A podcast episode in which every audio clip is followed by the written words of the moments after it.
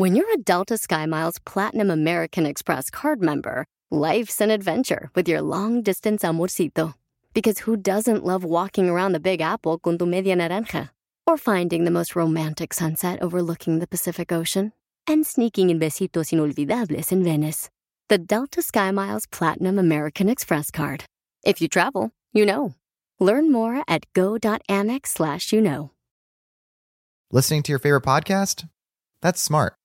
Earning your degree online from Southern New Hampshire University? That's really smart. With 24 7 access to coursework, no set class times, and dedicated student support, you can go to school when and where it works for you. Low online tuition means you can even do it for less. And dedicated student support means we'll be with you from day one to graduation and beyond. Join a community of learners just like you. Go to snhu.edu today to start your free application.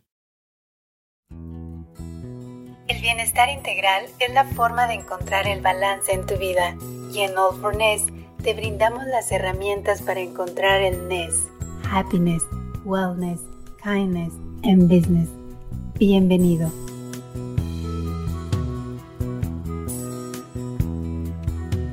Bienvenidos una vez más. Esta es nuestra segunda semana en esta plataforma donde estamos hablando de este movimiento que estamos creando, ¿no? Que es de All for Ness. Una semana más donde vamos a estar platicando con gente importante, con personalidades del deporte, del entretenimiento, de la música y de todos los rubros, ¿no? Por supuesto, eh, All for Ness siempre se basa en los cuatro pilares que nosotros consideramos importantes, que es wellness, mindfulness, business y happiness. Y el día de hoy vamos a hablar con un gran compositor, un gran productor y un gran emprendedor. Él es Quique Santander y queremos iniciar así. Quique Santander es una personalidad conocida y respetada en la industria musical internacional y admirada en incontables hogares hispanos. Ganador de cuatro Grammys y miembro fundador de la Academia Latina de la Grabación, Quique ejerció el cargo de chairman de la Academia por cuatro años y actualmente es chairman emeritus. Reconocido como el compositor latino más premiado en la historia de BMI, su carrera incluye haber escrito y producido éxitos para estrellas internacionales como Si tú supieras, yo no sé olvidar. Azul, y es que este amor es azul como el mar azul.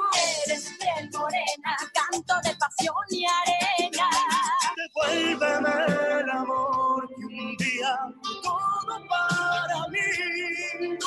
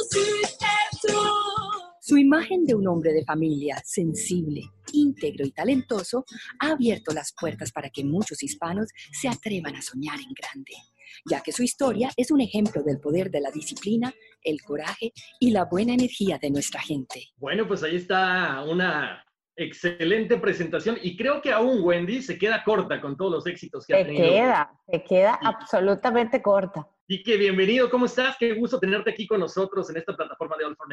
No, el honor es mío y mucha, mucho gusto. Adolfo, Ana, Claudia, Erika, Eugenia, María Jimena, Orlando, Renata, Robert, Shannon, Sharon, Jenny, Tomaris, Gladys y José, que creo que están aquí todos presentes. Así que buenas noches a Y ahí están conectándose algunos más. Yo me encargo de irlos. Excelente. Buenísimo, buenísimo. Buenas noches. Gracias por invitarme aquí a estar con ustedes.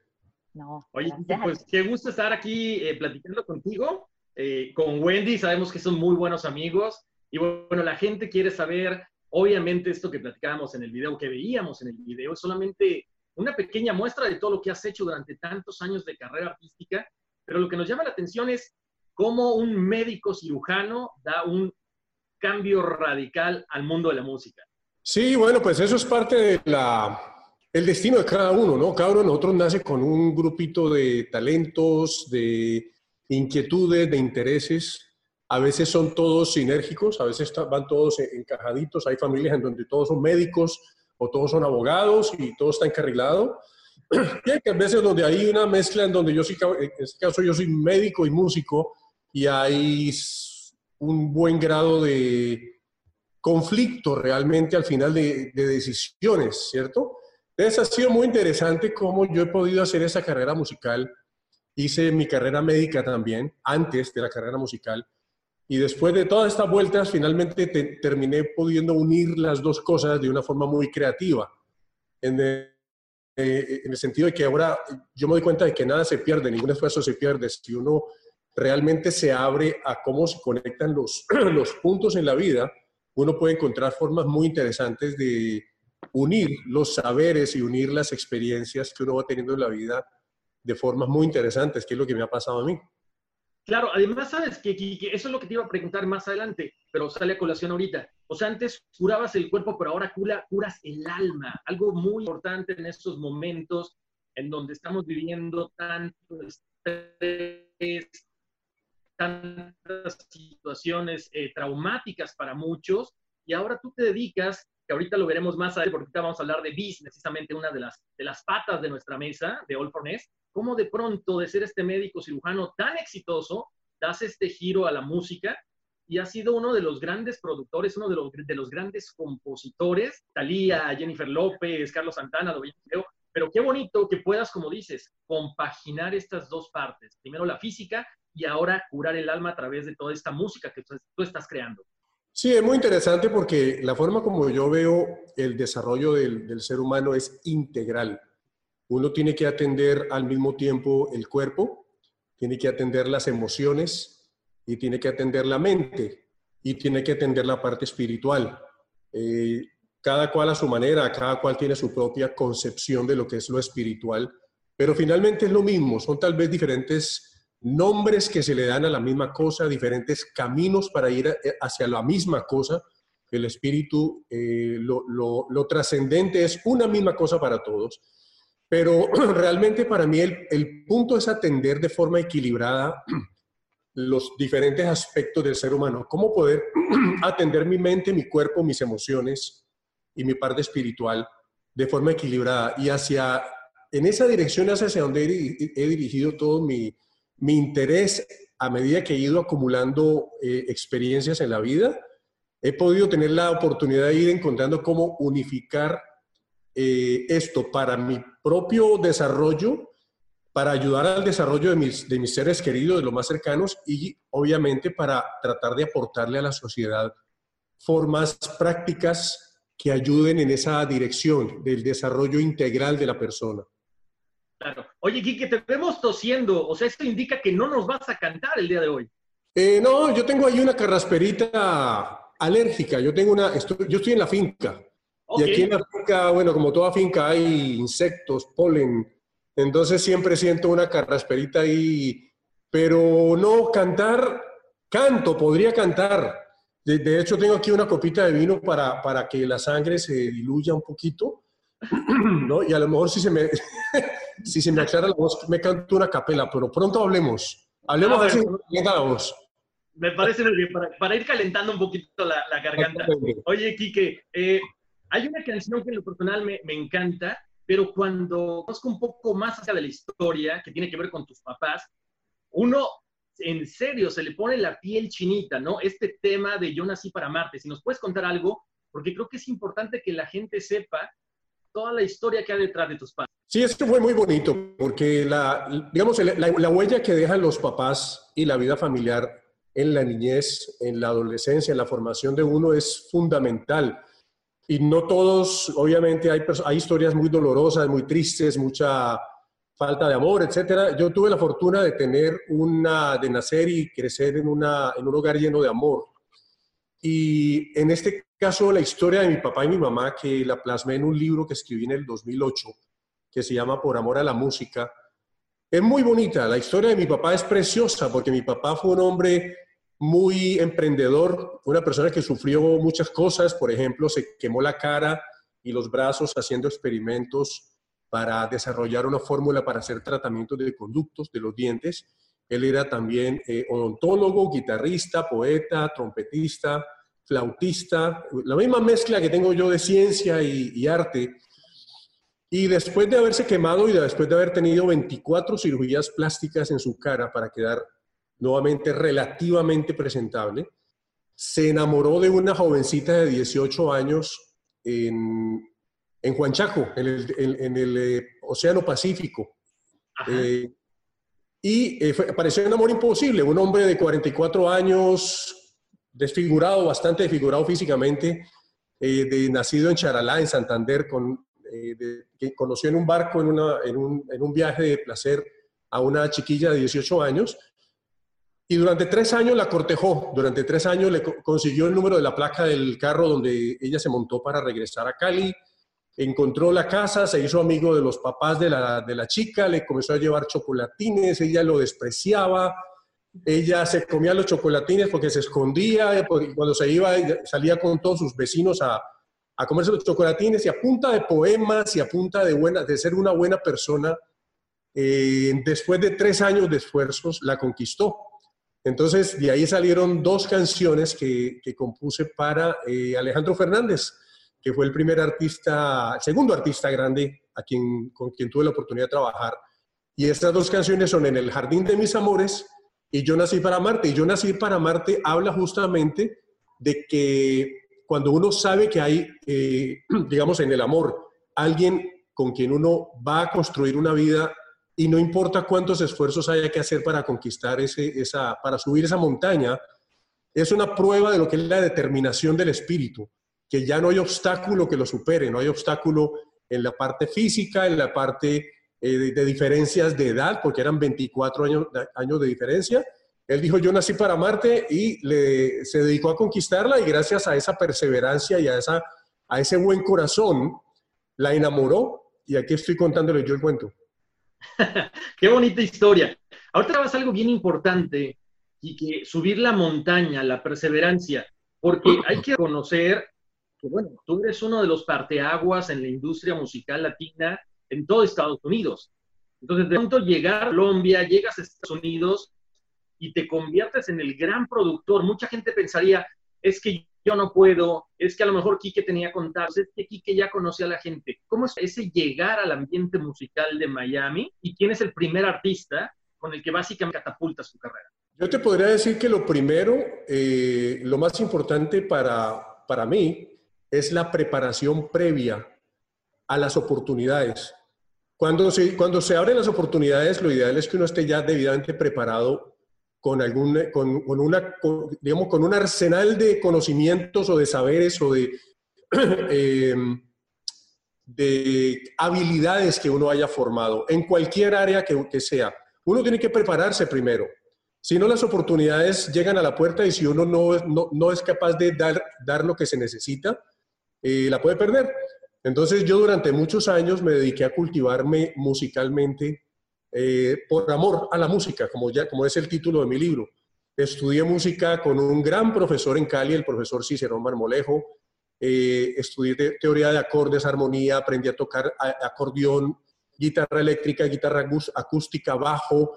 Comencé a hacer jingles, eh, puse en acción todo lo que aprendí en, con, digamos, en, durante todos esos años de hacer música.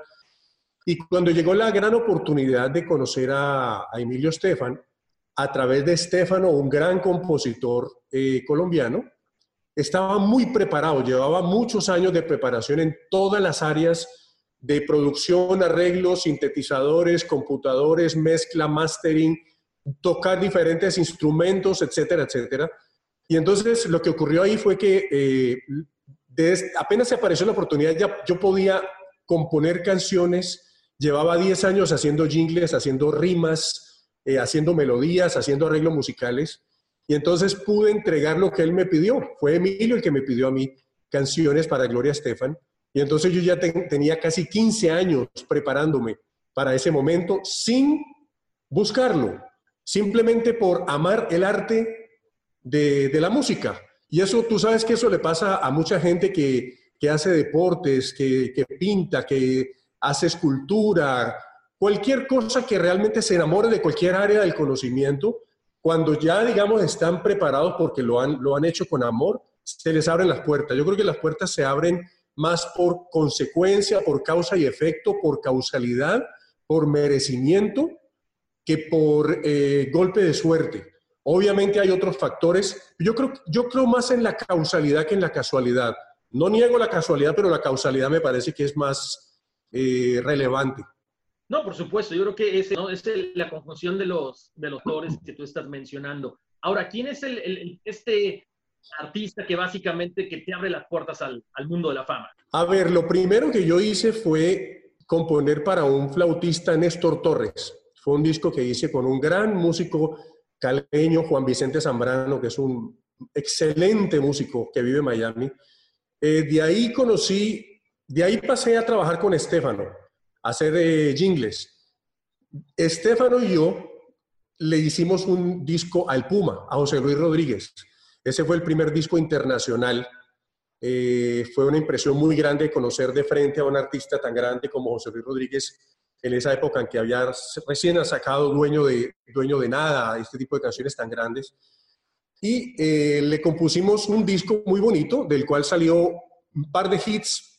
Especialmente salió una canción que fue muy, muy eh, sonada en Sudamérica, que se llama Diosito Santo.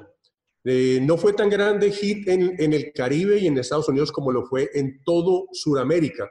Yo estoy en, en, Asunción en este momento, en el Paraguay, y en todos los países de Sudamérica esa canción es un himno. Se canta en todos los eh, eventos, digamos, matrimonios, cumpleaños. Ese fue el primer sabor de tener, de escribir un hit en coautoría con, con Estefano.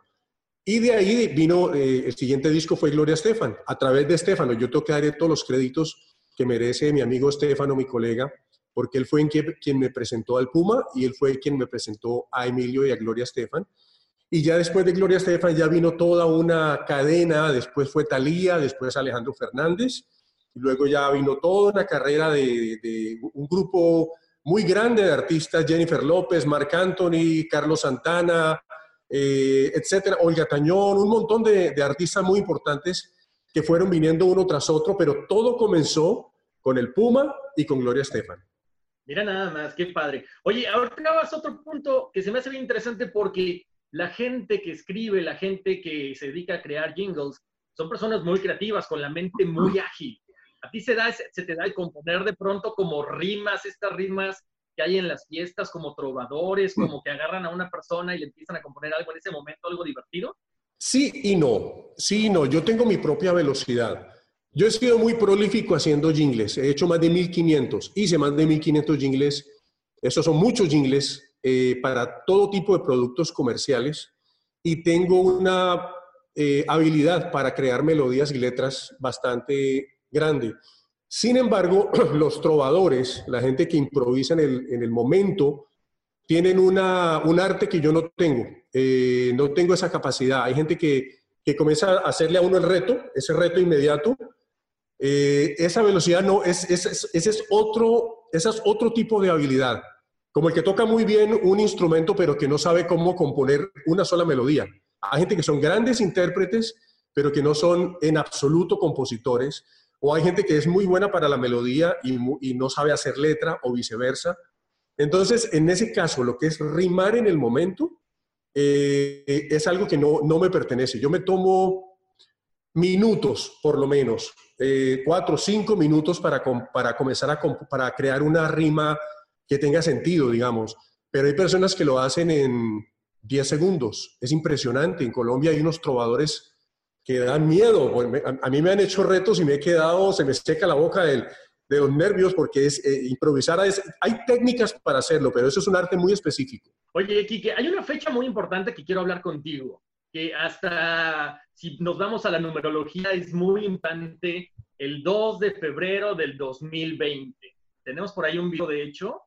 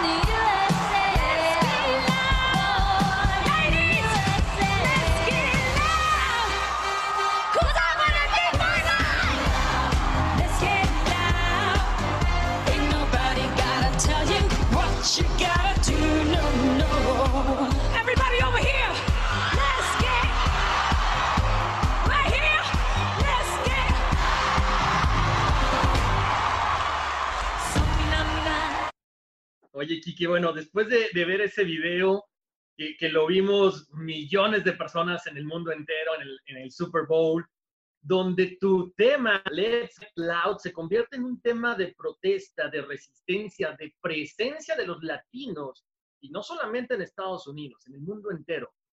¿Qué sientes? Eh, fue una sorpresa, fue una sorpresa. Yo, yo había escuchado a Jennifer López cantar Let's Get Loud en la final de American Idol, que también fue un momento muy especial. Pero esta fue, yo no sabía que iba a interpretar Let's Get Loud en, en este Super Bowl y no sabía el efecto que iba a tener tan grande porque realmente la interpretación fue impresionante, o sea, es, es magnífico lo que hicieron Shakira y, y Jennifer López ahí. Y es lindo haber visto esos otros videos que aparecieron, lo que tú dices, como un movimiento de resistencia. Son de esas cosas lindas que ocurren, que uno escribe esa... Yo me acuerdo el día que compuse la canción, est- estaba en Bogotá, y eh, fue una canción que nació muy rápido, nació en cuestión de media hora. Eh, y eso es lo lindo, que hay cosas que uno crea, que uno, digamos, salen de adentro y toman una dimensión, o a veces van, van creciendo orgánicamente a niveles que uno nunca lo espera, como la canción que compuse también para el Papa Juan Pablo II, que, o sea, como la, la canción que escribí para Gloria Estefan, que se llama Más Allá, que me acuerdo que la escribí en una finca un domingo, sentado, recostado en un pino, en, un- en el campo, y esa canción se la interpretó Gloria Este- Estefan a dos papas, al Papa Juan Pablo II y al Papa Francisco. Eh, la misma canción, son ese tipo de, de anécdotas muy lindas. Y en este caso, Let's Get Loud también me dio una satisfacción enorme de ver esa reacción tan linda que produjo a nivel mundial. Claro, creo que a todo el mundo se enchinó al escuchar la canción, al momento en que Jennifer López abre y con la de Puerto Rico nos gana, ¿no? Porque estábamos en un momento en que teníamos que levantar la mano y decir, hey, aquí estamos. Como lo estamos pasando en estos momentos con los trabajadores esenciales de esta pandemia, ¿no? Que son la gente que está poniendo la comida en la mesa, la gente que está haciendo los deliveries, las entregas, y también muchos doctores que están como inmigrantes indocumentados haciendo presencia en todos estos hospitales tratando de ayudar. Sí, así es. Usted sabe que cada uno de nosotros tiene sus oportunidades y sus formas de aportarle a la sociedad. Y muchas veces uno no sabe en qué momento se le aparece la oportunidad o de qué manera ocurre. Yo creo que es cuestión de tener siempre una actitud de sacar lo mejor de uno mismo, de creer en uno mismo.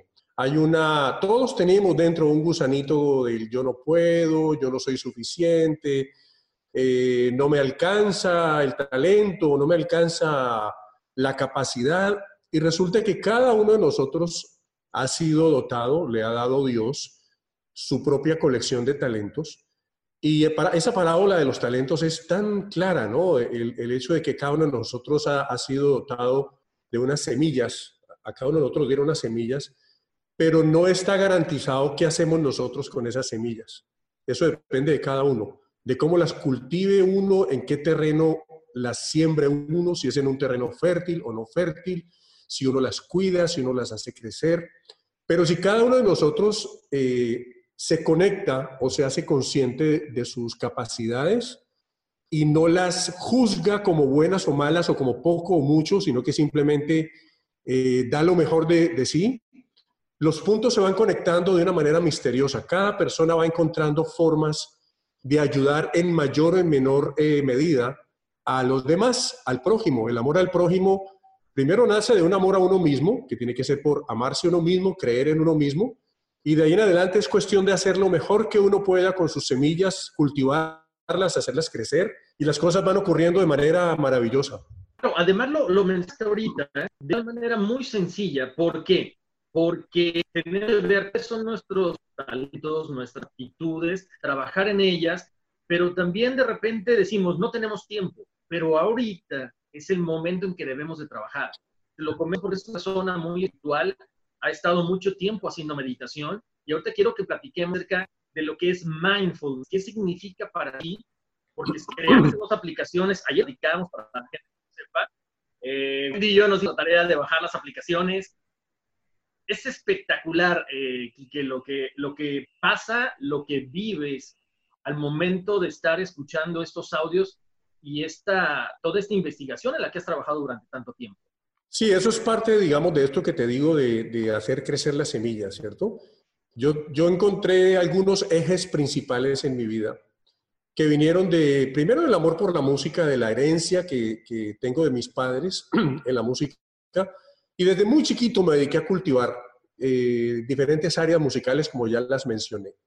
Por otro lado está la ciencia. Yo nací con una- un gran amor por la ciencia, muy probablemente heredado de mi papá, que era un hombre también investigador, eh, una persona que eh, desarrolló un producto de tra- tratamiento de conductos, de endodoncia.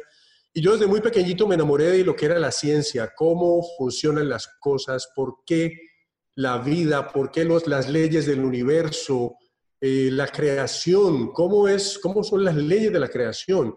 Entonces, eh, he tenido siempre una mente muy curiosa que me ha llevado a investigar. Me llevó a ser médico, estudio astrofísica desde hace muchos años, estudio, digamos, no en la parte matemática, pero conceptual de la, de la mecánica cuántica, de las teorías de las cuerdas, de todo lo que es, eh, eh, digamos, la, parte física, química eh, del mundo, ¿cierto? Las leyes del universo. Y una tercera, una tercera área, un área muy, muy fuerte que es el la espiritual. ¿Para qué nacimos? ¿Por qué estoy yo aquí en, en este planeta? ¿Qué va a pasar cuando me muera? ¿Existe Dios? ¿Qué es lo espiritual? ¿Cuál es la diferencia entre materia y espíritu? ¿Qué es la moral? ¿Qué es el amor al prójimo? ¿Qué es eh, el amor a Dios? ¿El cristianismo? Entonces, esas tres áreas, el área espiritual, el área científica y el área artística, eh, han sido siempre áreas que me han despertado muchísimo interés y en las cuales he trabajado mucho, muchísimo. Yo comencé a preguntarme cosas, digamos, preguntas grandes, ¿no? ¿Por qué estoy vivo? ¿Para qué nací? Desde más o menos los 16, 17 años comencé a ver que había una cantidad de, eh, de grandes conflictos y grandes con- eh, cosas muy contrarias dentro de mí que no encajaban. Sentirme siempre nervioso o agitado o no poder estar en el presente completamente, sino que mi mente estaba distraída, mi cuerpo estaba tensionado, no podía sentir el presente como yo quisiera plenamente porque mi mente no paraba de hablar, porque mis emociones estaban agitadas. Eh, me preguntaba qué era la diferencia entre espíritu y materia, en la parte espiritual, en la parte científica también muy eh, interesado en esto.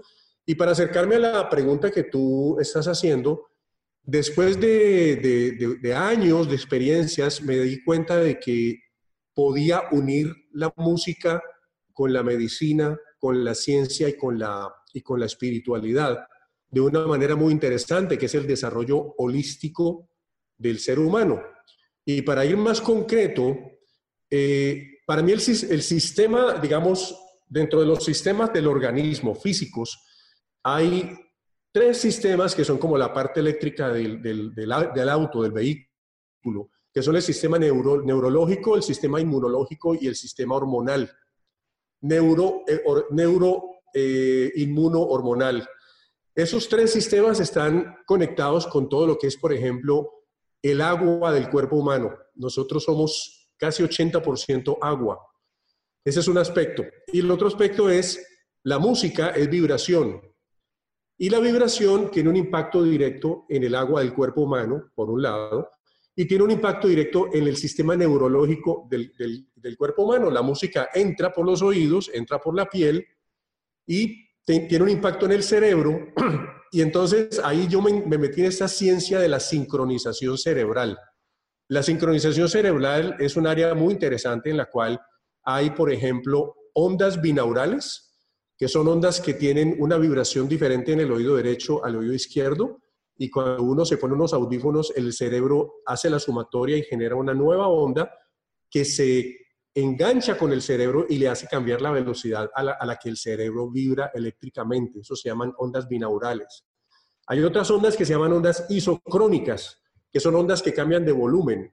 Y se descubrió, se descubrió hace muchos años que cuando el ser humano escucha soni- esos sonidos repetitivos después de ciertos minutos, el cerebro se engancha con esos sonidos y va cambiando la velocidad a la que vibra. Y al cambiar la velocidad de vibración del cerebro, se, producen cambios en el estado interno de la persona. Se puede cambiar, por ejemplo, la persona, la persona puede entrar en un estado de tranquilidad, de relajación, se le aquieta la mente, se le pueden equilibrar las hormonas, el sistema hormonal, tiene un, tiene un impacto directo en todos los sistemas, en la sangre, en la liberación de endorfinas. eh, y si a eso le metes meditación, si a eso le pones, digamos, lo que es la meditación, que es dirigir la respiración, el relajar los músculos del cuerpo, el aquietar la mente, el dirigir la atención de lo externo a lo interno, comenzar a penetrar dentro de uno, se mete uno en un área muy poderosa, muy poderosa de terapia, que es una terapia psicológica, emocional, física y espiritual. Como te digo, para mí el enfoque es holístico, es el ser humano completo. No solamente un órgano o un, o un aspecto, sino que todo está relacionado con todo. De hecho, se sabe que la gran mayoría de las enfermedades físicas provienen de, de bloqueos emocionales, de problemas en las emociones, por ejemplo, ¿cierto? Entonces, eh, de ahí yo desarrollé varias, varias aplicaciones, aplicaciones de, de celulares, que es, eh, digamos, el poder utilizar la tecnología para el bien de la gente. La aplicación a la que le estoy dedicando más atención ahora se llama Aloha, como la palabra eh, hawaiana, Aloha. Y es una aplicación que tiene música eh, terapéutica, música de sincronización cerebral, que utiliza lo que les dije, ondas binaurales, ondas isocrónicas, que utiliza frecuencias solfeggio, que son las frecuencias de la vibración de la- del planeta Tierra, eh, tonos para activar los chakras eh, y otro tipo de tecnologías más mezcladas con música artística.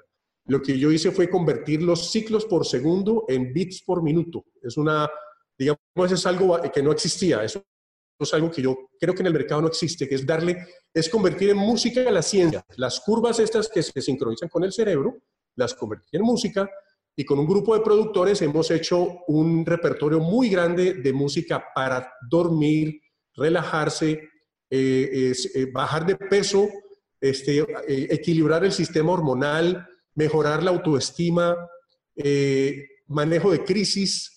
O sea, hay, hay, hay aplicaciones musicales que uno ni se imagina los beneficios que puede traer la música y la meditación. Entonces, Aloha es una aplicación que, donde hemos tomado años, invertido años en, en investigación y en desarrollo para ofrecerle a las personas una herramienta súper fácil de usar, porque no hay que aprender nada. Uno, uno escucha la música, la música misma hace el beneficio. Eh, entonces, es muy bonito porque lo que se, de- se trata es de que la gente pueda utilizar herramientas rápidas, digamos, de uso, de uso sencillo, que le traigan bienestar. Y los resultados que estamos viendo son realmente fantásticos, que es lo que a mí me da tanta alegría, que así como no soy médico de un hospital, como no, digamos, yo terminé mi, mi- mi carrera de medicina, yo quería ser in- internista, pero finalmente pude encontrar una forma de hacer medicina y música al mismo tiempo, que es a través de este tipo de música terapéutica y meditación, que es algo tan bonito. La otra aplicación es la aplicación de trotar, que se llama WIN, para trotar y caminar al, ri- al ritmo Oye. de música. Sí, dime. No, ¿sabes qué? Quería tocar ese punto, Kike, porque, eh, como te comentaba, tuve la, la oportunidad de bajar la aplicación.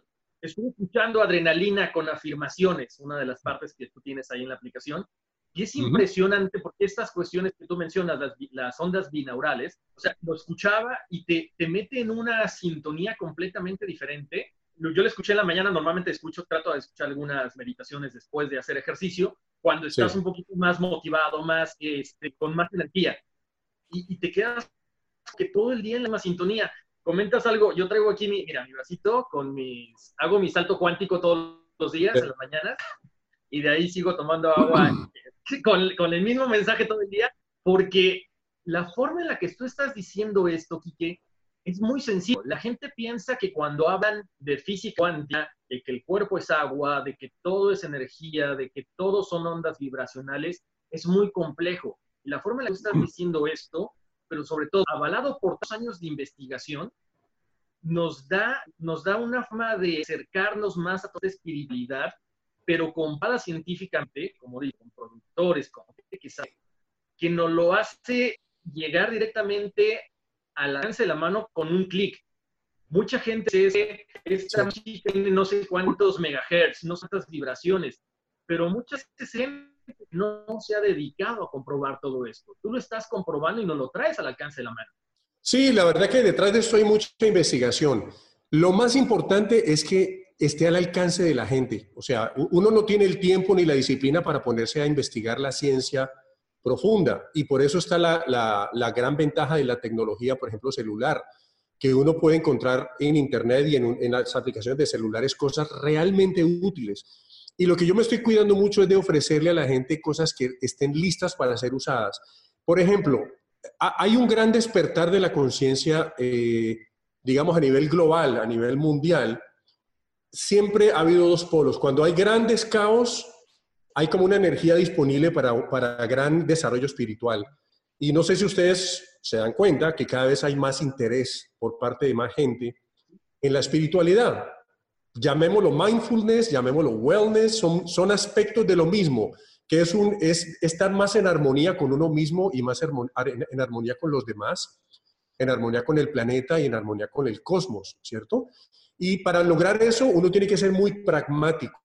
Aprender a meditar, por ejemplo, es algo que toma tiempo, que tiene una, una curva, pero que no es, no es ciencia de cohete, no estamos hablando de algo, aprender a respirar, por ejemplo. En, en Aloha nosotros tenemos paradas de un minuto de conciencia, en donde uno sigue las instrucciones y simplemente cierra los ojos, relaja los músculos, comienza a sentir la respiración, va, va soltando las tensiones y rápidamente uno puede encontrar que hay un momento en que uno se siente mucho más en contacto con uno mismo y menos distraído por los afanes de la vida, por ejemplo. Tenemos respiraciones guiadas. ¿Cómo aprender a, a que el aire que entra y sale por la nariz, que, llega al pecho, se convierta en una forma de conectarse sensorialmente con uno mismo, ¿cierto? Entonces, digamos que uno poco a poco va como pel- pelando la cebolla de lo que es uno, porque es por capas, uno tiene capas más profundas, más profundas, pero para poder llegar profundo uno tiene que arrancar desde la superficie, que es aprender poco a poco a parar, a parar el afán, a cerrar los ojos, a sentir el cuerpo tenso y cómo relajar los hombros, cómo respirar más tranquilo, cómo ir sintiendo que sí existe la posibilidad de conectarse, de contactar por un momento con, con uno mismo de una forma real, ya no mental, ya no imaginaria, sino yo me siento a mí, yo me siento aquí. Y entonces esa aplicación es como un compañero que va contigo porque te va mandando recordatorios y poco a poco eso, más la música, más, más la meditación, puede cambiar vidas, porque uno puede encontrarse con que ahí hay algo de valor, con que uno siente que sí le sirve, que sí se, que sí se tranquiliza y puede comenzar a investigar cada vez más y a profundizar en, en, en entrar en las capas más profundas de uno, digamos, de salir de esta forma robótica de vida en donde uno va detrás de algo que uno ni siquiera sabe qué es, todo es un afán, todo es una, una angustia, un, un estrés que no termina nunca y uno finalmente no sabe hacia dónde vamos, ¿no? uno no sabe para qué nació ni cuál es el propósito final de estar vivo, ¿cierto? Las respuestas a todo eso está dentro de uno mismo, pero están escondidas, están guardadas detrás de unas puertas que se puede decir que son las puertas de la inconsciencia, de, de estar eh, eh, tomado por la mecanicidad. Entonces es una forma de despertar. Se puede decir que es una forma de despertar la conciencia y eso se hace de forma gradual, se hace con cariño, se hace con paciencia, se hace con perseverancia y este tipo de herramientas pueden ayudar mucho a que eso se vaya convirtiendo, a convertir en realidad en cada vez más personas, porque eso, eso realmente puede cambiar la vida completamente de, de un ser humano. Y con que se cambie la vida de una persona ya valió la pena hacer, haber hecho todo esto. Fíjate que yo lo, traducía de la siguiente forma, después de, después de escuchar lo de, lo de adrenalina con afirmaciones, fue como si me tomara un Red Bull, pero sin la taquicardia. Me quedé con una eh, tranquilidad de mente, con una sintonía diferente a la hora de hacer las cosas que me duró todo el día. Y eso es, eso Sí. es lo que la gente quiere, ¿no? Porque vibras con un ritmo, pero no te alteras, sino que vas como Sí. con el ritmo durante todo el día y eso te mantiene aquí. Justamente, mira, curiosamente esta mañana una persona, eh, una, una persona influen- influenciadora de aquí de- de- del Paraguay, me estaba contando que por primera vez se había dado cuenta de que se podía energizar, pero no a través de la adrenalina, de la adrenalina, del afán, del deporte, de la, sino de una energía que viene de estar tranquilo con uno mismo, que es lo que tú estás diciendo. Pero sí, la, energía que uno tiene adentro eh, es consumida por el estrés. O sea, uno tiene un, cada uno de nosotros tiene una dosis de energía diaria, pero la mayoría de esa energía es consumida por, por tensiones físicas, tensiones emocionales, preocupaciones, eh, agitaciones, que se comen toda nuestra energía. Uno termina el día agotado sin haber eh, utilizado sino un poquito de esa energía en cosas constructivas. Entonces, si uno va aprendiendo a vivir la vida de una forma más eh, enfocada, más tranquila, más centrada en uno mismo, uno puede ir atendiendo las cosas de la vida exterior y también ir atendiendo el mundo interior. Esa es como la, la meta, la clave en la vida es cómo atender las dos vidas, la vida exterior y la vida interior. Siempre existe esta idea de que o lo uno o lo otro, o, o- o me gano la vida y atiendo los problemas de la vida externa, o me dedico a mi ser interior y me tengo que retirar de la vida exterior. Resulta que no.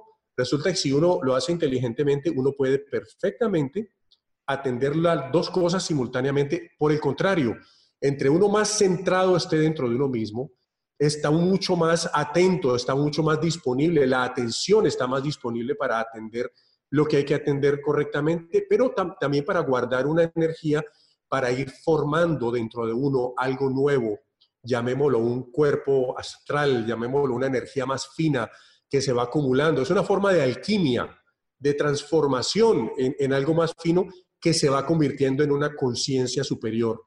Entonces uno puede ir como escalando ese camino para el cual fue creado el ser humano. El ser humano fue creado con todas las capacidades de, como llamémoslo, abrir el tercer ojo, abrir el ojo de la conciencia, tener conciencia cósmica, conectarse con el mundo espiritual, con el mundo angelical. Todo eso lo tenemos nosotros, todos los seres humanos tenemos esa capacidad.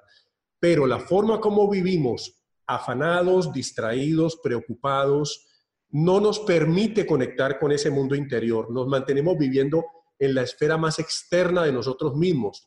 Y si no hacemos un trabajo de, interiorización práctica, nos puede llegar la hora de la muerte y no hemos logrado, eh, digamos, ese cometido que es formar parte de, de- de un cosmos mucho más grande. Y es mi propia creencia, nos toca regresar a esta vida otra vez, a seguir aprendiendo la lección. Las lecciones en la vida se aprenden por dos caminos, o por el sufrimiento o por la conciencia. La vida te enseña a palo o te enseña a punta de conciencia. Eso depende de, cómo uno eh, viva la vida. Si uno la vive como un aprendiz, en los cuales los errores, los fracasos, las tristezas, los dolores son oportunidades para aprender lecciones, para hacerse más compasivo, para hacerse más buena persona, para hacerse más fuerte, para tener más voluntad, para crecer en conciencia, uno va elevándose de una forma mucho más rápida. Si uno no hace caso a eso, a ese llamado de la conciencia que habla, habla susurrado, y uno le hace caso es al llamado del ego, del ego que es la búsqueda del placer rápido, de primero yo, segundo yo, de lo que importó es yo y los demás no, etcétera. Eh, le va a tocar aprender las lecciones a la, brava, le va a tocar, eh, nos va a tocar aprender las lecciones a como que uno elige, o aprendo a las malas o aprendo a las buenas. Es, es- es la forma como, como la vida le plantea a uno las opciones, así lo veo yo. No, claro, pero fíjate qué interesante, Quique, porque es poco probable encontrar una persona de ciencia como tú que a la vez tiene la misma conciencia espiritual, porque hablas de trascendencia, hablas eh, de una física cuántica que es tangible, de unas ondas que son tangibles, pero también de un despertar de la espiritualidad que, que urge, que de hecho ahorita precisamente estamos, creo que, dando un brinco muy grande, ¿no? Se dice que a la quinta dimensión, que otros regresarán, que maestros regresarán, pero no importa tanto lo que pase alrededor, sino lo que nosotros nos pongamos a ser como seres independientes. Y a final de cuentas, formamos parte de todo este ser, de todo este, de esta comunidad, de todo este mundo. Sí, mira que es muy interesante es esa, esa disociación que existe histórica entre materia y espíritu. Es siempre como esa cosa, ¿no? Materia y espíritu. Y yo crecí en, en una eh, educación católica donde era materia o espíritu, y ese no puede ser. Tiene que haber una forma de conciliar. Después me di cuenta de que son la misma cosa, son, son, hay un- una continuidad, hay diferentes grados de materialidad.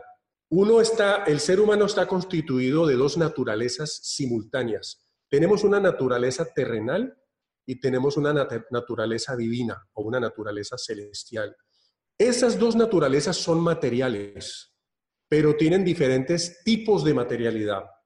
La materia no es solamente, digamos, los elementos de la tabla periódica, de- del plomo hasta del hidrógeno hasta, hasta el uranio, sino que existe todo un tipo de materia fina, invisible, que es la que conforma el mundo espiritual. De hecho, tal vez ustedes ya todos saben que más o menos el 95% de la materia del universo es invisible e indetectable.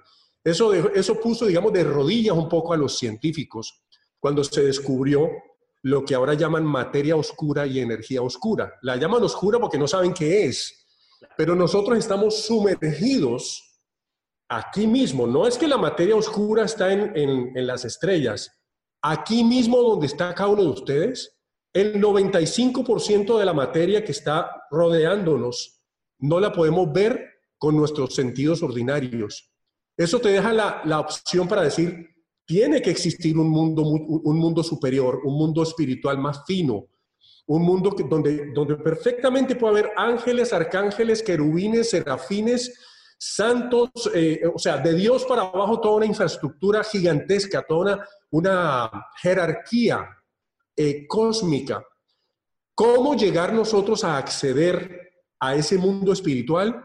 Aquí están las respuestas. Nosotros, es, así como es arriba, es abajo, como dice esta famosa frase de Hermes Trimegistro, Trimegistro, o que Dios nos hizo a, a- a su imagen y semejanza, es exactamente así. Nosotros, los seres humanos, tenemos dentro de nosotros una, somos una gota del universo, somos una chispa de Dios, pero estamos inconscientes realmente, estamos dormidos, estamos sumergidos en nuestro mundo mental. Entonces la clave es ir aprendiendo a conectar mi mente con mi cuerpo, con mi mundo emocional, para poder despertar un nuevo tipo de inteligencia, una nueva sensibilidad que existe solo si yo uno mi mente, mi cuerpo y mi parte emocional. Eh, ahí es donde está la clave. Eso, todos los caminos filosóficos, espirituales, hablan de esa unión, la oración, los mantras, eh, eh, digamos, todo lo que es eh, el rosario. Cuando uno, lee- históricamente todo este tipo de cosas de, de, de oraciones, los cantos gregorianos, por donde tú lo mires, son instrumentos, son herramientas para salir de la mente y entrar dentro de uno. Entonces, cosas como aloja y como muchas otras eh, herramientas son herramientas para salir de este, esta cárcel en que estamos metidos y entrar a este mundo de acá adentro. Y solo ahí es donde podemos ir creando nosotros una, una conciencia que nos permite participar de ese mundo mucho más grande que es el mundo de lo espiritual, que no es otra cosa que otro tipo de materialidad a la cual nosotros podemos acceder si nos hacemos sensibles y si hacemos crecer dentro de nosotros la transformación de lo ordinario en lo fino, del plomo en oro. La alquimia verdadera es esa.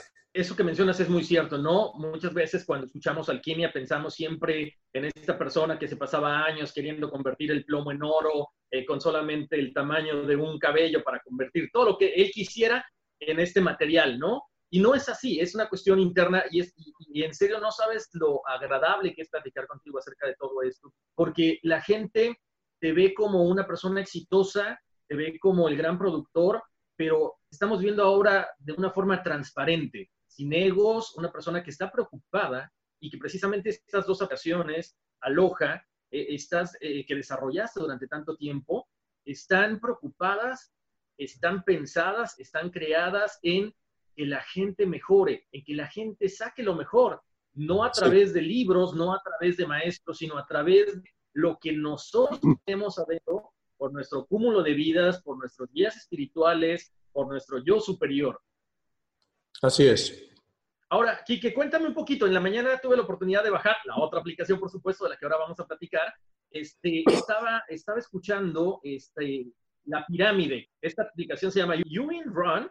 Bueno, la gente encuentra música que te motiva, se sincroniza tu cerebro para bajar de peso, que eso me volvió loco, me, me encantó. Pero aparte de que te ayuda, lo haces de una forma tan rica porque hay ritmos latinos, esta música como que del tipo trascendental que dices, uy, ya me voy a dormir, ya me voy a aburrir. No. O sea, yo estaba haciendo la pirámide y de repente dije, a ver, o sea, bailando, o sea, estás de ánimo, estás eh, motivado a seguir haciendo esto. Me encanta eso. Sí, es, una, es otra aplicación a la que también le dediqué mucho tiempo, años de desarrollo. Y proviene de una práctica que yo estoy haciendo desde que tenía 23 años, que se llama movimientos. Es una práctica sagrada, es muy profunda. Eh, consiste en que cuando uno eh, mueve el cuerpo de forma precisa, cada posición del cuerpo está precisamente hecha en relación con la música. Cuando hay una unión entre música y movimiento, se produce un estado de conciencia mucho más eh, despierto, se despierta la conciencia. Lo que yo hice con Win eh, es, no, es, es- no es eso exactamente, es una variante de eso, porque eso, digamos, es, una, es un camino espiritual el que te estoy diciendo, pero hay un factor común, y es que cuando uno camina o trota al ritmo exacto de la música, con los pasos exactos, está demostrado que el cerebro entra en, una, en un estado especial, lo que le llamaban estar en la zona. El cerebro se abre, la mente se concentra, en, eh, digamos, cuando tú estás en el ritmo de la música, tu mente se hace disponible a frases positivas que penetran mucho más profundo. Es como una forma de meditación en acción. Y se comienza a liberar endorfinas, se comienza a liberar dopamina, norepine- norepinefrina y otros, otras endorfinas que son neurotransmisores del cerebro. Y se convierte una sesión de trote o de caminata, se convierte en toda una sesión de transformación de energía y en toda una sesión de conexión con el mundo de los, de los, de los sentimientos positivos, de las emociones positivas. En la parte física, como yo te digo, siempre es el punto holístico. Hay que cuidar el cuerpo, hay que cuidar la mente, hay que cuidar las emociones. Win también está en esa misma dirección, pero a través de la caminata y del trote con música original. Entonces, yo estuve por mucho tiempo estudiando la velocidad a la, a la que la gente camina, cuántos centímetros son los pasos de las personas latinas al caminar, al trotar, las mujeres de tal edad, etcétera. Y creamos una aplicación con toda la, toda la música es original. Y va, digamos que tenemos seis programas diferentes de caminata y de trote. ¿eh? Tenemos pirámides, que son las que van subiendo de intensidad, llegan a un clímax y van bajando gradualmente. Tenemos intervalos, que es rápido, lento, rápido, lento, rápido, lento. Tenemos relax, que son caminatas muy suaves, comparadas, donde uno cierra los ojos y hace una especie de meditación con música. Tenemos trotes en, en meseta, tenemos caminatas en meseta y tenemos 5K, 5 kilómetros. Y todos esos programas ya vienen prediseñados con música hecha exactamente al ritmo de los pasos.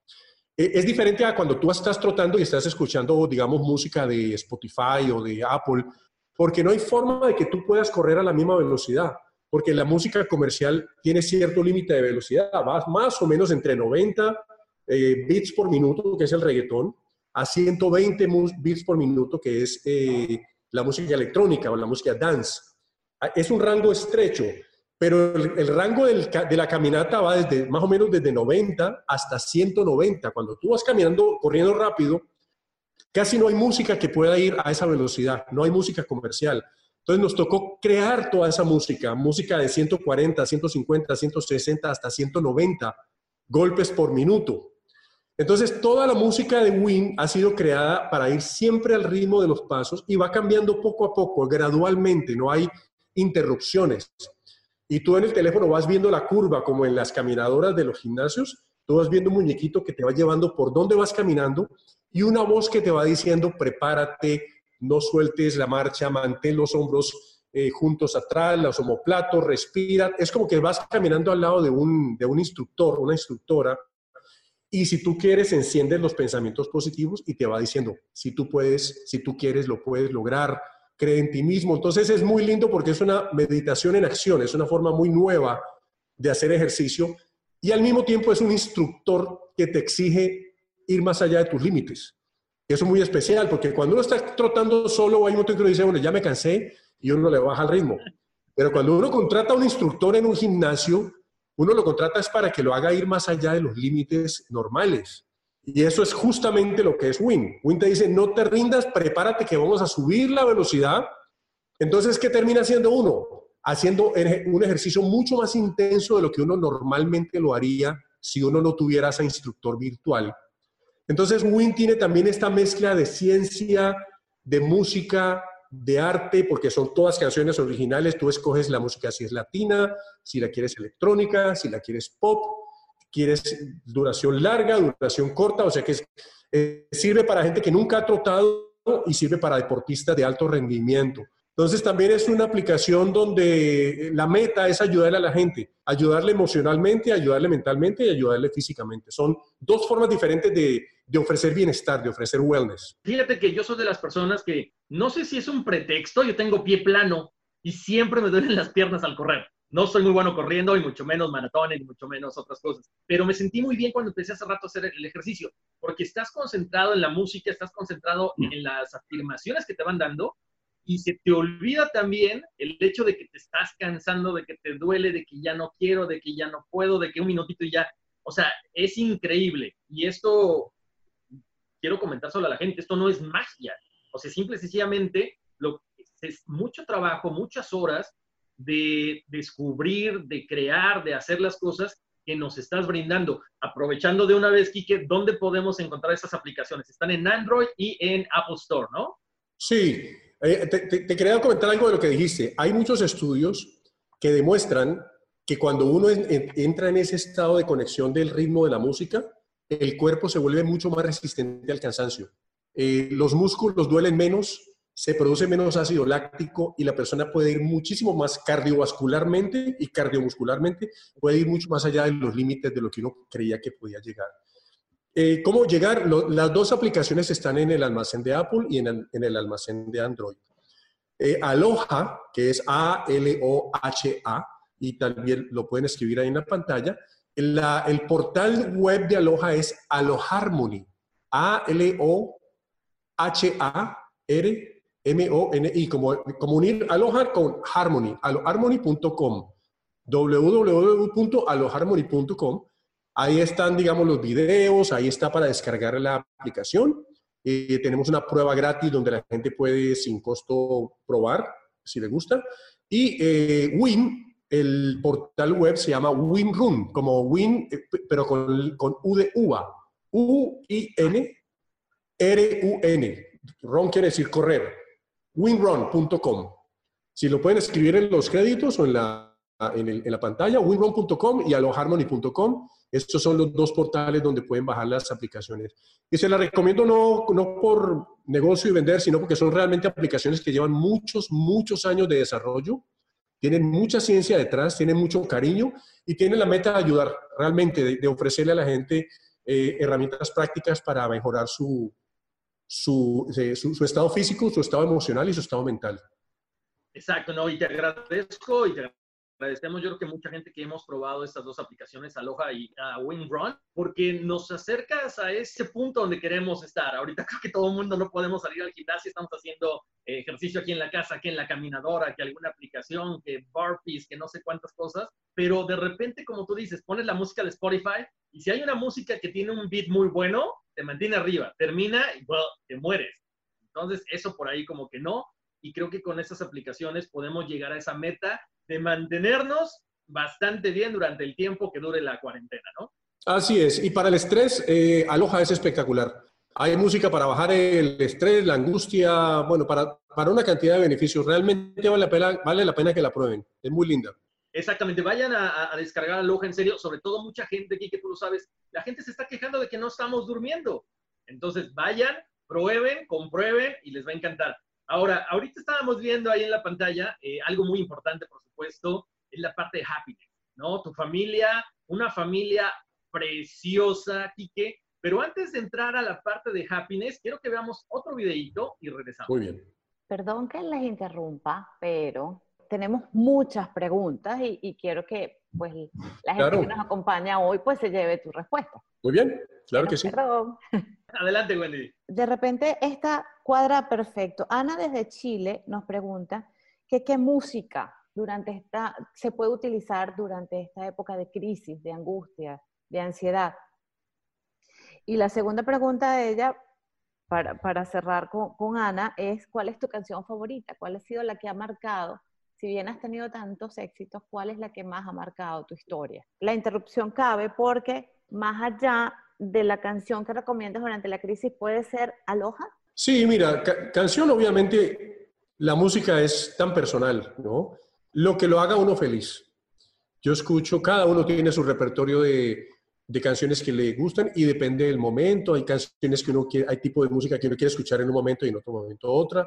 Yo tengo mis propios playlists muy personales que van desde el rock de los años 70 hasta la música cubana, eh, la timba cubana, pasando por música electrónica, por jazz, jazz de, muy complejo, jazz, eh, jazz muy, mucho más eh, tranquilo. Eh, Adriana escucha música, cierto, cierto tipo de música como Natalia Lafourcade, cosas así muy bonitas también. Eso es muy personal. Pero si se quiere, digamos, probar una música que puede generar un beneficio para el mundo emocional, para bajar el estrés, sinceramente les recomiendo que bajen Aloha y que prueben la música terapéutica de Aloha. Es música que fue hecha, que ha sido hecha específicamente para bajar la velocidad de vibración del cerebro y entrar en un área de gran tranquilidad.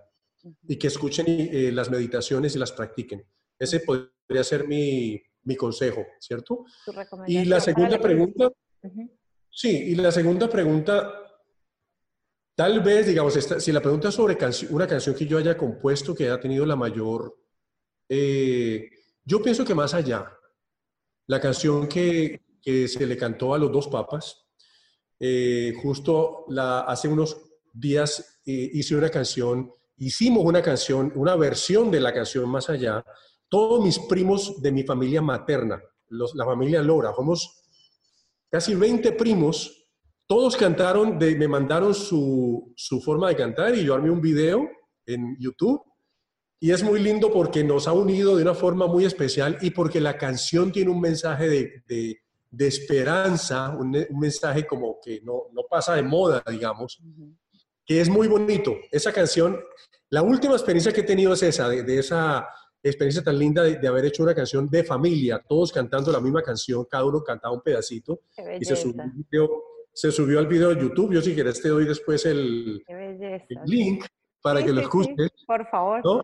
Y es una canción que se ha cantado en miles de eventos, en, en- en ceremonias, de, en conventos, en, en iglesias, en misas, en eh, celebraciones espirituales, porque la canción tiene un mensaje de amor bastante eh, limpio, transparente. Yo te diría que esa canción es la canción que más eh, satisfacciones me ha traído. Qué belleza. No, necesitamos ver ese video. Es muy lindo. sí. Mira, em, Erika nos escribe de, ella necesita saber cuál es tu secreto del éxito. Si nos puedes compartir tu secreto del éxito.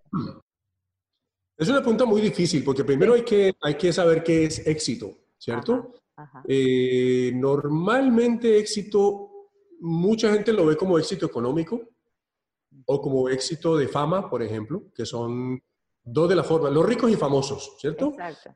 Eh, eso es muy relativo, es muy relativo, porque ¿cuántos casos hay en donde ese éxito, primero se puede desaparecer de un momento a otro, porque es muy eh, frágil?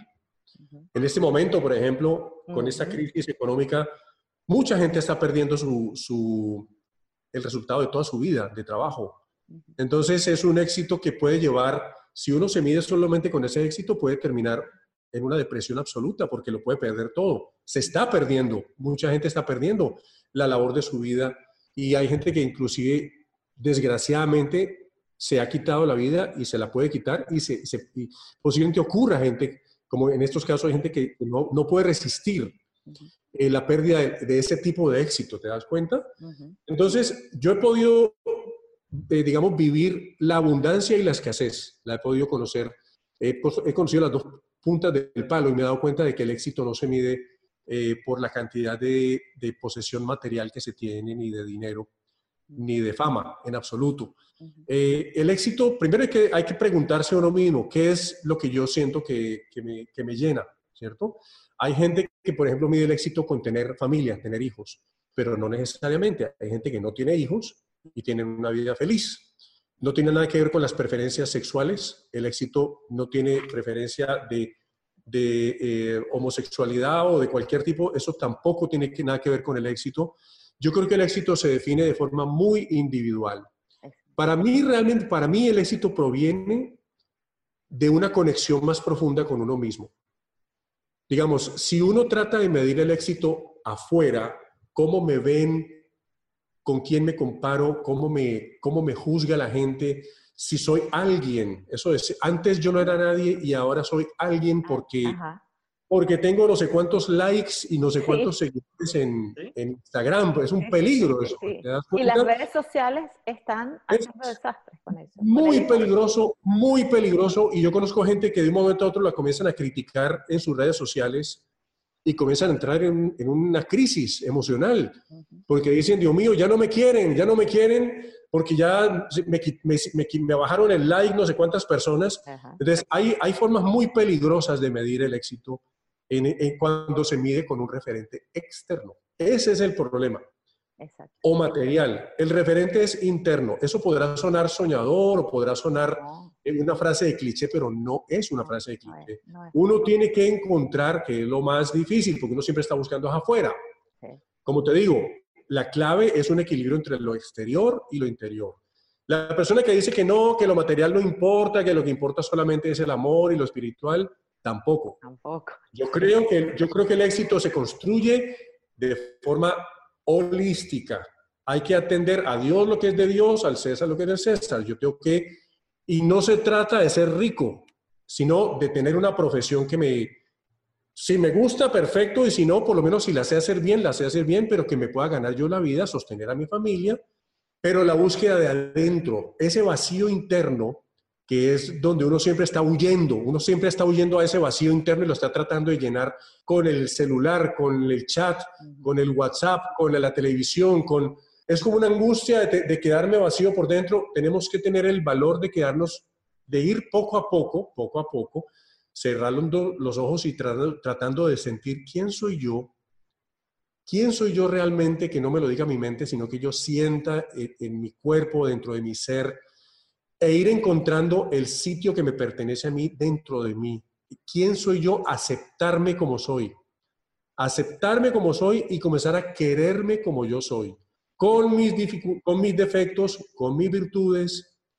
Bajarle la cabeza al toro, eso que dice, no me quiero y no me gusta lo que, lo que veo y yo quiero ser diferente. Ese es el ego. Uno tiene que ir aceptando y, co- y comenzar a cambiar lo que se puede cambiar y aceptar lo que no se puede cambiar. Es un arte muy interesante. Pero para mí el éxito está primero es en, en encontrar una paz in- interior, en encontrar esa aceptación, ese amor por uno, y de ahí en adelante ir encontrando ese balance en encontrar una vida eh, material eh, buena. El peligro es que ahora todo se mide con los estereotipos de la televisión y de las estrellas. Entonces, si yo no soy como Maluma, soy un perdedor. No, no, no. O sea, Maluma, bendito sea, eh, tiene un talento impresionante y una cantidad de, de seguidores, pero uno no tiene que ser Maluma o tener la fama de, digo Maluma por decir cualquier Sí, cosa. sí, claro, claro, claro. Puedo- Puedo decir, no sé, eh, Bill Gates, pero uno no se tiene, no se tiene que medir por, cali- por cantidad, sino por calidad. Por no por cantidad, sino por calidad. Y lo que uno sepa hacer, hacerlo con amor y hacerlo bien hecho. Ahí hay muchas frases de cajón, pero eh, para mí es una búsqueda de un equilibrio entre lo exterior y lo interior. Y muy personal. Y entonces, ¿qué es la felicidad para ti? A ver, la felicidad. Es una pregunta muy buena, ¿viste? Porque en realidad nosotros tenemos que aceptar que nacimos en un planeta donde nada es perfecto. O sea, si nosotros estamos aquí en este, en este mundo, es porque somos seres que estamos en una vía de perfeccionamiento. No hay una persona perfecta. Este es un planeta para perfeccionarse. Entonces, parte de la felicidad consiste en conocerme, conocerme realmente, no lo que yo creo que soy, sino conocer realmente mi ego y conocer mis aliados, mi parte, digamos, positiva, dejar de juzgar. El juicio produce mucha infelicidad. Es verdad. ¿Me entiendes? El juicio, el juzgarme a mí y juzgar a los demás y estar envidiando lo que yo no tengo y estar eh, tratando de, de ver el pasto del vecino es más verde que el mío. Exacto. Cuando yo comienzo a aceptarme, a quererme, con todas mi- mis dificultades, con todas mis debilidades, con todas mis fortalezas, con todas mis cosas bellas que yo tengo y mis cosas no tan bellas, esa aceptación gradual que implica conocerme mejor, que eso es lo difícil, porque conocerse implica entrar a, a ver las cosas que a uno no le gustan de uno también, ¿me ¿entendés? Gran parte de la, de la felicidad viene de un conocimiento pro- más profundo de uno mismo, de una aceptación, y luego de comenzar a, a ir a, a darse amor. El amor no es algo que, que es, que es barato, el amor, el amor tiene un precio. Para uno amarse a uno mismo, uno tiene que primero aceptarse y conocerse, y luego irse dando, dando ese, ese cariño por uno mismo. El amor comienza por dentro, de- hacia uno mismo, porque uno no puede darle a otro lo que uno no tiene dentro de No uno. El amor lo cambia todo. Cuando uno comienza a amarse a uno mismo, uno puede comenzar a amar al prójimo. Uno puede comenzar a amar al gato, al perro, a la planta, a la mamá, al papá, al primo, al tío, al hijo, al que no le cae bien. Y poco a poco uno va entrando en esa conexión con lo fino, con lo positivo de la vida, pero todo comienza por dentro. Para mí la felicidad es encontrar esa forma de amarse a uno mismo y de amar a los demás. Todo lo demás viene por añadidura, pero para mí felicidad es igual a amor. Y el amor tiene un precio. El amor hay que ganárselo eh, luchando contra el ego. El ego es el que le impide uno amar, porque el ego es la barrera que lo, lo- como una burbuja que lo separa a uno del mundo, lo mete a uno en el propio mundo de uno. Entonces hay que conocer al ego. Tenemos que conocer a nuestro enemigo interior. Dios no lo puso para que tengamos un oponente como en un partido de fútbol. Si nosotros no tenemos un equipo, si nosotros no tenemos un oponente, no hay partido. Exacto. Y el oponente es el, el ego. El ego no es un accidente de la naturaleza. El ego no es una maldad que nos hizo Dios. El ego es parte de la ley de la negación, la afirmación y la conciliación, del positivo, negativo y neutralizante, de Padre, Hijo y Espíritu Santo. Esas tres fuerzas del universo se manifiestan en nosotros a través de la parte del amor, la parte del ego y la parte del esfuerzo por conocerme y por conciliar el lobo y la oveja. El lobo y la oveja, esa conciliación es la que produce la felicidad. Y por eso tenemos que entrar a un autoconocimiento. Mientras yo sea ignorante de mí mismo, yo soy esclavo de mis diablos, yo soy esclavo de mi ego. Y ahí nunca voy a poder ser feliz. Solo conociéndome a mí mismo voy a poder encontrar poco a poco la liberación del ego. El ego no se puede destruir, no se trata de destruirlo. El ego hay que irlo poniendo, como decía Jesucristo, va de retro Satanás, ponte aquí al ladito, ponte aquí al ladito, no, no, no, no, no te vas a desaparecer, pero dame permiso que aquí voy yo. Yo no soy el ego, pero, él, pero yo creo que soy el ego. El ego se toma mi sitio, él me engaña, él habla por mí, él se sienta en mi silla, él me conoce a mí y yo no lo conozco a él. Yo tengo que conocer mi ego, ¿me entiendes? Exacto. Es bastante profundo el asunto, pero es la única forma de encontrar la felicidad es conocer lo que me hace infeliz, que es mi propio ego, que es el que se compara con los demás, que es el que se siente poca cosa o que se siente por encima de los demás, es el que tiene envidia, es el que no se quiere a uno mismo, es el que me separa de la felicidad.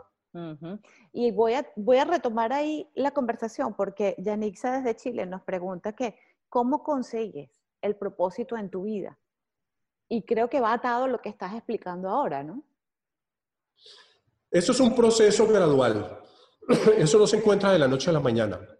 Eh, yo creo que la maestra es la vida, con todos los golpes que le da uno. Eh, todos sufrimos, todos sufrimos desengaños, sufrimos eh, cosas que pensamos que nos iban a salir bien y no nos salen bien. Este, si uno tiene una actitud de aprendiz, puede haber dos actitudes, sufridor o aprendiz. Sufridor es por qué me tenía que pasar esto, porque a mí, qué injusticia, eh, la vida es un desastre y yo sufro y sufro y sufro y realmente hay una, hay un, hay una frase que creo que es de- de- del zen japonés, que dice, lo último a lo que está dispuesto a renunciar el ser humano es a su propio sufrimiento. Es una frase muy poderosa. Nosotros, sin, darnos cuenta, estamos apegados a sufrir. Si uno comienza a, conocer, eh, a, aprender, que es la actitud, ser aprendiz, cada golpe de la vida, cada sinsabor, cada cosa que no sale como uno pensaba que iba a salir y también las que sí salen, son oportunidades para aprender de que en la vida nada sale, nada va derechito. La ley de la vida no está hecha para que todo salga como en, como en una carrilera.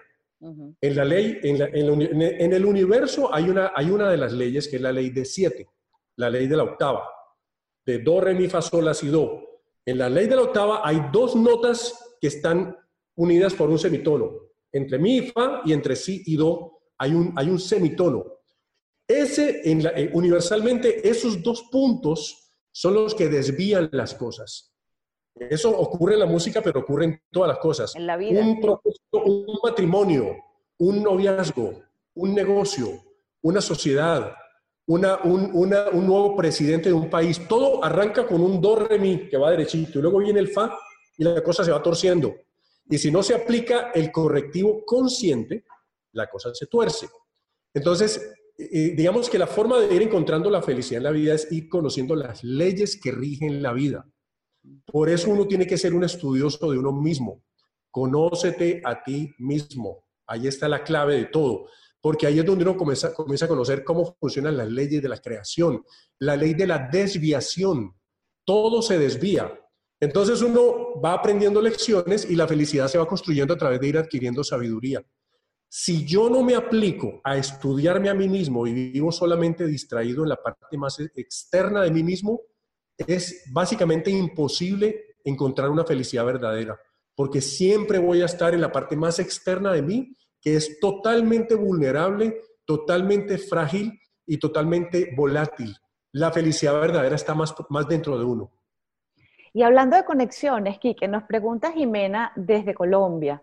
Nos dice que si todavía te conectas con ese muchacho de 16 años que componía en su habitación. Eh, sí, sí me conecto. Él está ahí. Ese muchacho está ahí. Es muy interesante esa pregunta porque en realidad todos los, eh, todo el, niño está ahí también. El bebé está ahí. El adolescente está ahí. Eh, eh, se van, ellos no se desaparecen. Mi niño sigue ahí. El, el niño que uno, que, uno, que uno tiene adentro, el adolescente rebelde. Entonces es cuestión de uno voluntariamente conectarse con eso cuando uno necesita o quiere hacerlo, cuando es el momento de hacerlo.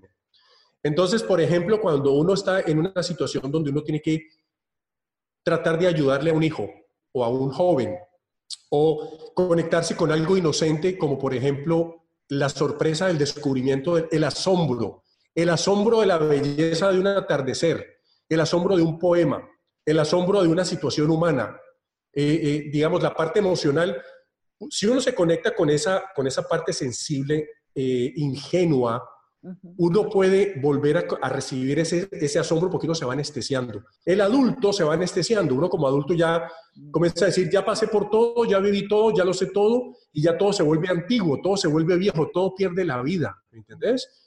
Si uno vuelve otra vez a conectarse, dependiendo del caso, en el caso, digamos, de la inspiración musical, absolutamente sí, yo tengo a ese joven ahí, pero yo tengo que ir voluntariamente al, al encuentro con él.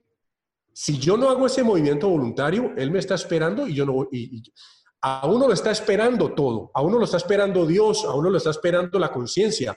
Dentro de uno están todas las cosas. El problema es que uno está desconectado, uno está acá arriba, uno está eh, flotando en el aire, acá en esta parte. Pero si uno se conecta, ahí están todas las partes de la vida, todo el pasado está ahí. ¿Me entiendes? Están los papás de uno, están los abuelos de uno, Sí, claro. están los ancestros, está, está el conocimiento ancestral. Es un cofre de tesoro lo que uno tiene adentro, pero están tapados por una costra de distracción, de ideas preconcebidas que me impiden conectarme con esa fuente ina- in- inagotable de vida. Entonces, Quique, Erika nos pregunta, ¿hay límites de edad para volver a comenzar, para emprender, para buscar un sueño? No. No hay, hay muchas demostraciones. eh, eh, en, inclusive en Internet hay mucha gente que, que son casos increíbles, que a los 60, 70 años se reinventan y logran cosas increíbles. ¿Sabes qué es? Es cuestión de actitud. Es cuestión de actitud. Si yo comienzo a sentirme viejo, a pensar como viejo, a actuar como viejo, a caminar como viejo, a mirar hacia abajo, a comenzar a caminar con los hombros encogidos, me voy secando, me voy secando. Si yo me mantengo recto, si yo me afirmo, si yo me acerco a mi sentimiento, eh, y si yo pongo en acción mis facultades, uno puede aprender a coser. Yo puedo, si yo quiero, si cualquiera quiere, se puede volver chef. Puede aprender a pintar, puede aprender a dibujar, puede aprender a hacer contabilidad. O sea, no hay límites. Hay talentos, hay gente que tiene habilidades especiales, pero es cuestión de actitud. Si uno dice, yo ya estoy muy viejo para tal cosa, entonces está muy viejo. Si uno afirma, si uno afirma, ya no lo puede hacer. Es cuestión de actitud. Hay gente que tiene, y todos tenemos la capacidad de decir, momentico, yo sí lo voy a hacer. Y a mí me ha pasado muchas veces yo digo, no, señor, yo voy a hacer otra vez esta cosa. Yo, por ejemplo, yo comencé a hacer ahora deporte fuerte, comencé otra vez a, a levantar pesas, a formar mus- eh, masa muscular, por salud, porque la masa, el músculo produce testosterona y la testosterona te da, te da mucha energía, ¿cierto? Ya no es por, por vanidad como en otra época, pero lo estoy haciendo y estoy haciendo lo mismo, la memoria muscular me está regresando y estoy comenzando a hacer algo que yo podría decir, no, ya a mis 59 años ya no estoy para eso. Se puede hacer perfectamente, se puede aprender a bailar salsa, se puede... Es cuestión de actitud, o sea que nunca es tarde, nunca es tarde. Lo importante es no afirmar el no. Si uno dice, ya no estoy para eso, ya uno ya decretó que no puede hacerlo. Uno tiene que decretar que sí se puede. Bueno, hay dos cosas ya para ir eh, cerrando aquí que em, lo primero es que acá nos dice Eugenia desde Colombia que después de tanto éxito ella no entiende por qué no te sigue viendo en a otro nivel. Oh, bueno, hubiera sido maravilloso haber- estado en a otro nivel. Obviamente pasó lo que pasó y ni siquiera se pudo terminar el programa porque, porque vino el virus y se, se, Claro, este, se cortó en la mitad, ¿cierto? claro, claro. Eh, pero bueno, no, eso simplemente fue una, una situación de negociación con Caracol en donde no pudimos llegar a términos comunes. Como pasa en cualquier cosa, son negocios, son situaciones de... Lo mismo pasó con Fonseca y pasó con, con Silvestre. Eh, yo amo esa cadena de televisión, le tengo un cariño enorme a Caracol, el equipo humano es espectacular, el formato musical es increíble y eh, nada, eso es, eso es lo que te digo, nada se mantiene igual siempre. Exactamente, Nos hablando de tocó la el do re mi, nos tocó el do re mi y del mi fa se desvió, ¿no? Y así funciona la vida, nada, nada sale derecho. Ahora, puede pasar que después de esto venga otro momento, ya veremos, y volvamos a, a aparecer, pero como quien dice, como dice la frase, lo bailado nadie me lo quita, Exacto. estas experiencias que se vivieron ahí eh, fueron realmente espectaculares en todo sentido y especialmente a nivel humano, que es lo más lindo, ¿cierto? Estos programas dejan una cantidad de experiencias, de vivencias a través de la música, de las esperanzas de la gente de superarse, que son súper lindas. Entonces, a mí me, quedó, me queda en el corazón eh, vivencias muy bonitas, tanto personales como haber podido compartir con tanta gente, con tantos colombianos. No, y te queda, y te queda a otro nivel, y te queda la voz, y te queda Operación Triunfo, y te queda tantos sueños que le has hecho a tanta gente, ¿no? Sí, Bueno, como te digo, son, son, son cosas que se van viviendo y se van acumulando.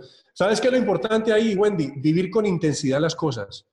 Porque muchas veces uno, eh, vivir en el presente, ese es otro punto importante. Si uno no vive en el presente, se pierde de la película. O sea, esa, esa, si a mí me preguntan que cuál es la, la frase que resume la sabiduría de un ser humano, es cuando como, como. Cuando camino, camino. Cuando hablo, hablo. Cuando veo un paisaje, veo el paisaje. Es estar en el presente. Porque yo casi nunca estoy en el presente. Yo estoy cenando con mi familia y no estoy saboreando el sabor del sancocho, ni estoy sintiendo el, eh, la- el- el aroma, ni estoy escuchando a, a- lo que me están diciendo porque estoy distraído, porque tengo que hacer una llamada. No, vivir en el presente, escuchar, escuchar a la persona que me está hablando, escucharme a mí mismo. Viviendo en el presente, se vive la vida riquísima, porque ahí se vive, por ejemplo, un a otro nivel con el corazón completo, con pasión. Se vive, pero eso mismo hay que aplicarlo con la esposa, con los hijos, cuando uno va caminando de un sitio al otro. O sea, entre más veces estemos en el presente, la vida es más, eh, nos alimenta más, pero vivimos distraídos.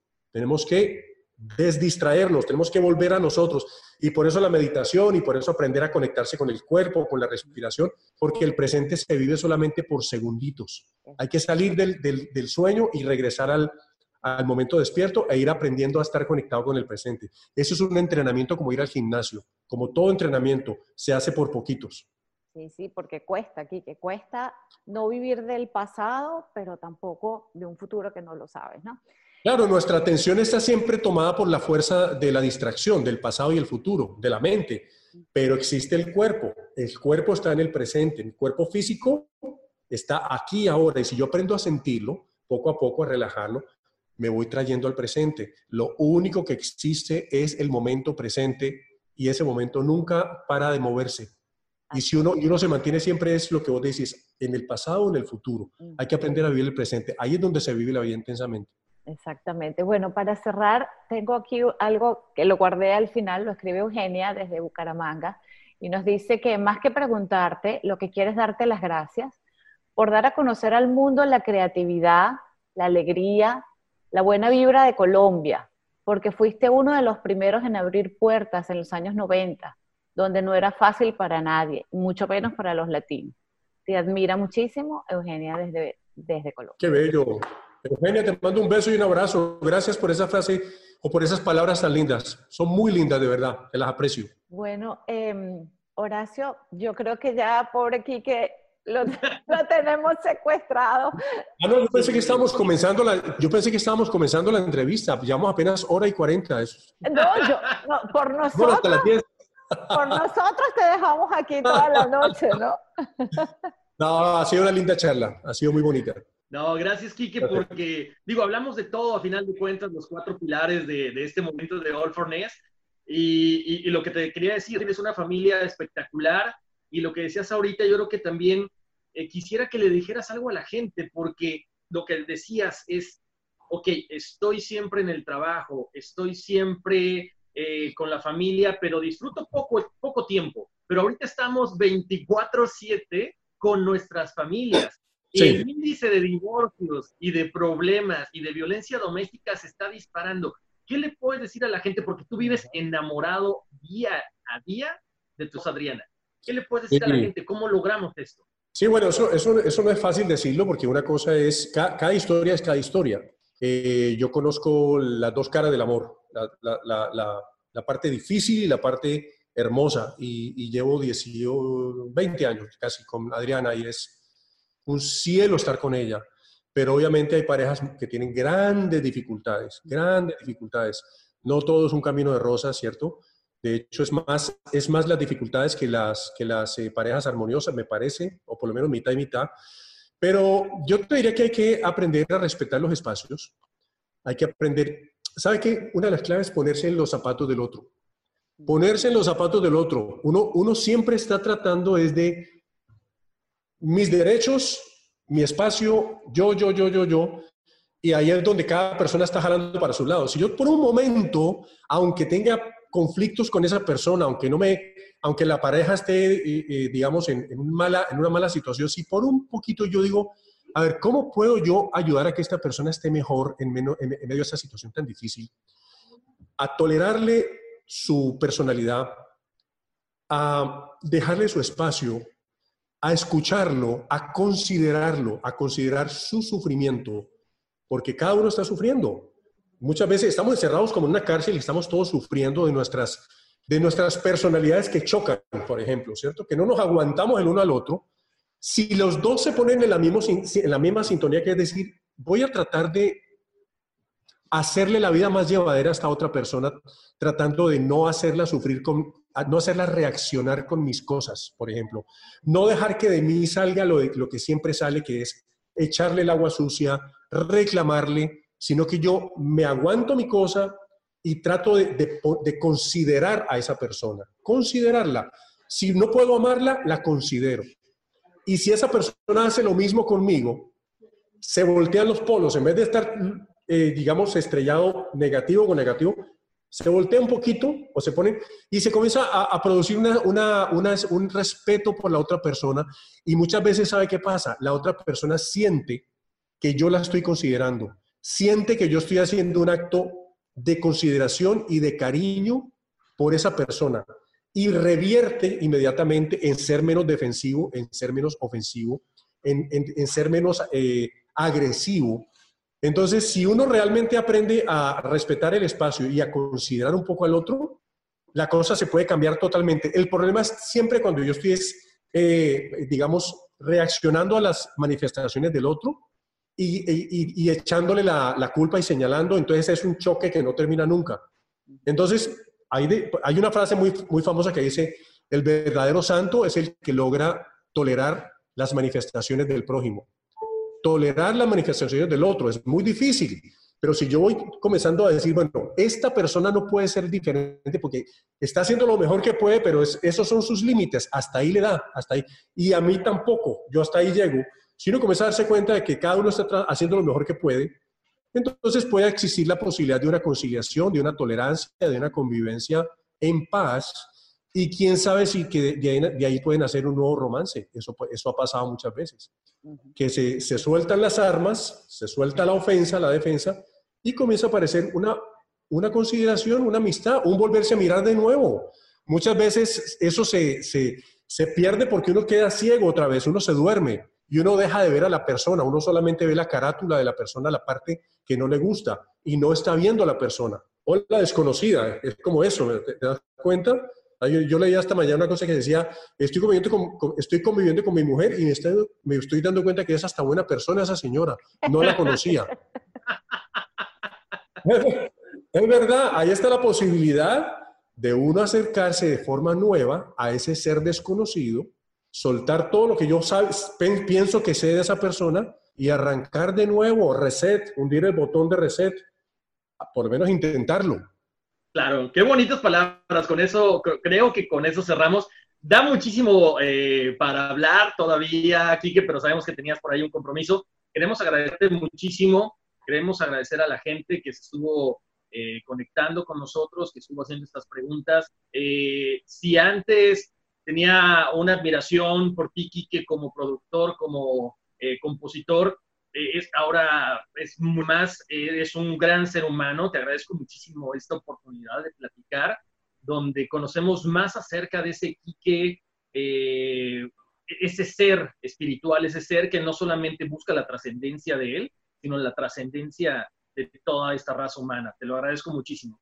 Horacio, gracias a ustedes y Wendy, muchas gracias. Es, una, es muy bella la iniciativa, esta nueva eh, movimiento que ustedes están eh, creando de, de All Forness, porque es realmente maravilloso y, y une las, las cuatro NES, ¿no? El wellness, el happiness, el mindfulness y el business, que es, es muy bueno porque abarca no solamente la parte espiritual material, que es muy importante porque es cuestión de balance. Así que les deseo muchísimos éxitos en este emprendimiento y gracias a todos por, por haberme permitido compartir con ustedes este rato. Les mando un gran abrazo y, y les deseo lo mejor. Cuídense mucho. Gracias, Amén. Kike. Abrazo para ti para toda tu Gracias familia. a ti, Hey, gracias a ti. Quique. Un abrazo. Ok, igualmente. Gracias a todos. Buenas noches. Nos vemos Ah, el noches. próximo viernes. Bye. Bye. The legends are true. overwhelming power! Sauce of destiny. Yes! The most legendary sauce has arrived as McDonald's transforms into the anime world of WickDonald's. The greatest flavors unite in all new savory chili McDonald's sauce to make your 10-piece Wick Nuggets, fries, and Sprite ultra powerful. Unlock manga comics with every meal and sit down for a new anime short every week only at WickDonald's. Ba-da-ba-ba-ba, go! At participating McDonald's for a limited time while supplies last. With threats to our nation waiting around every corner, adaptability is more important than ever. When conditions change without notice, quick strategic thinking is crucial. And with obstacles consistently impending, determination is essential in overcoming them. It's this willingness, decisiveness, and resilience that sets Marines apart. With our fighting spirit, we don't just fight battles, we win them. Marines are the constant our nation counts on to fight the unknown. And through adaptable problem solving, we do just that. Learn more at marines.com.